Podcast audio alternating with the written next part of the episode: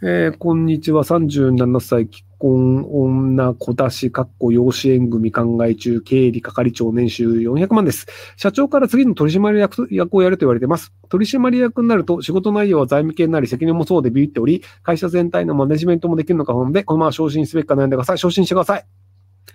えー会社は通勤往復3時間かかり、家事の両立も不安です。やってみたい気持ちと家でショーをしてみたい気持ちとこう葛藤しています。自分はどうすればいいでしょうかえっと、主婦になるという選択肢があるので、やってみて、ダリーわーってなったら主婦になってください。で、役員になると、労働時間は自分でコントロールできるので、むしろ融通がきます。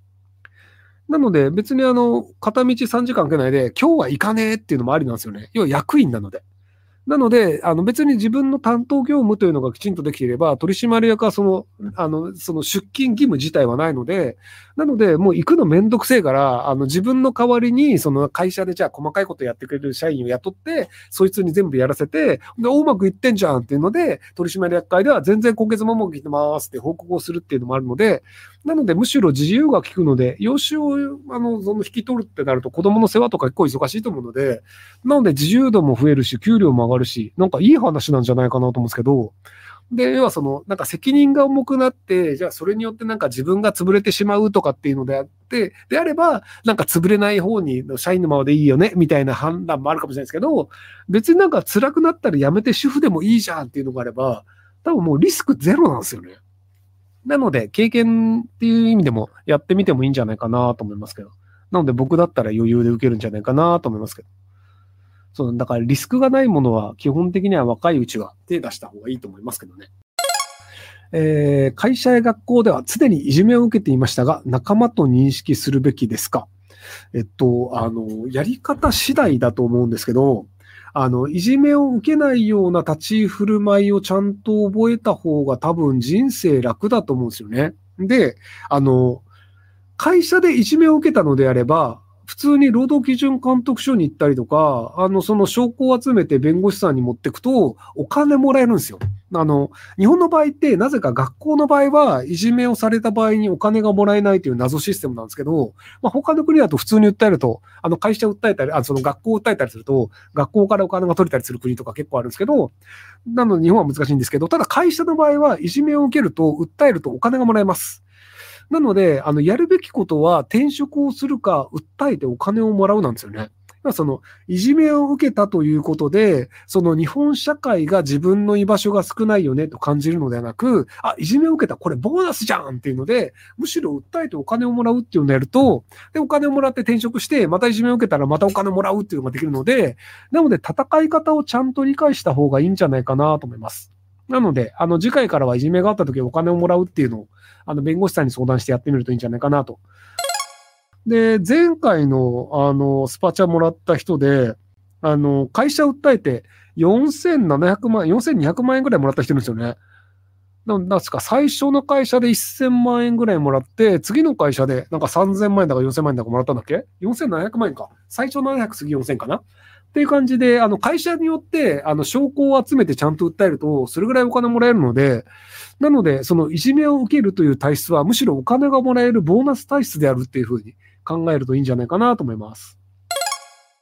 えー個人投資家です。しかし、あまり知識がないので、えー広瀬隆夫さんをフォローして、彼の言っている通りにトレーニングを主にインデックスして、それなりに利益が出ます。個人投資家の多くが負けているようですが、彼らは大して実力がないと思うのになぜ有力な人の意見を聞かないんだと思いますか？まあ、ある程度その自分に自信があるんじゃないですかね。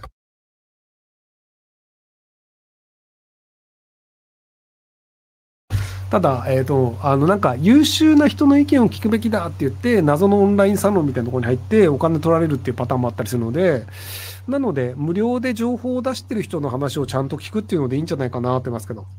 あの、広瀬さんはもともとアメリカでずっとやってて、フロリダのタンパかなんかに住んでるのかな？奥さんアメリカ人で、で、もともとマネックスじゃないな、どっかのあのウェブ系の経済メディアでずっと連載してたんですけど、なんかそれやめて、たまにノートで書いたり、ツイッターでちょこちょこ書いたりっていうのをやってて、結構あの、いや、あの、なんかそれで自分に金払ってる人を増やして儲けようというよりは、どちらかというと、こういうのが正しいよねっていうのを、あの、書きたかるっていう、そういうじっちゃまっていうので会やってる人なんですけど、なので参考にすると、割と正しいことを言ってることが多いんじゃないかなと思います。えー現在大学3回生です。就職活動が不安で資格でも取ろうと思い、僕3級を勉強しています。えーこれから SPI 勉強しつつ、簿記2級まで取得することは可能となりますかはい、可能です。えー取得するべきでしょうか？取ればいいんじゃないですか？仕事の選び方を教えてほしいです。今はただ本が好きというだけで出版社がいいなというふわふわした考えです。と、本を読むのが好きと、本を作るのは全然違います。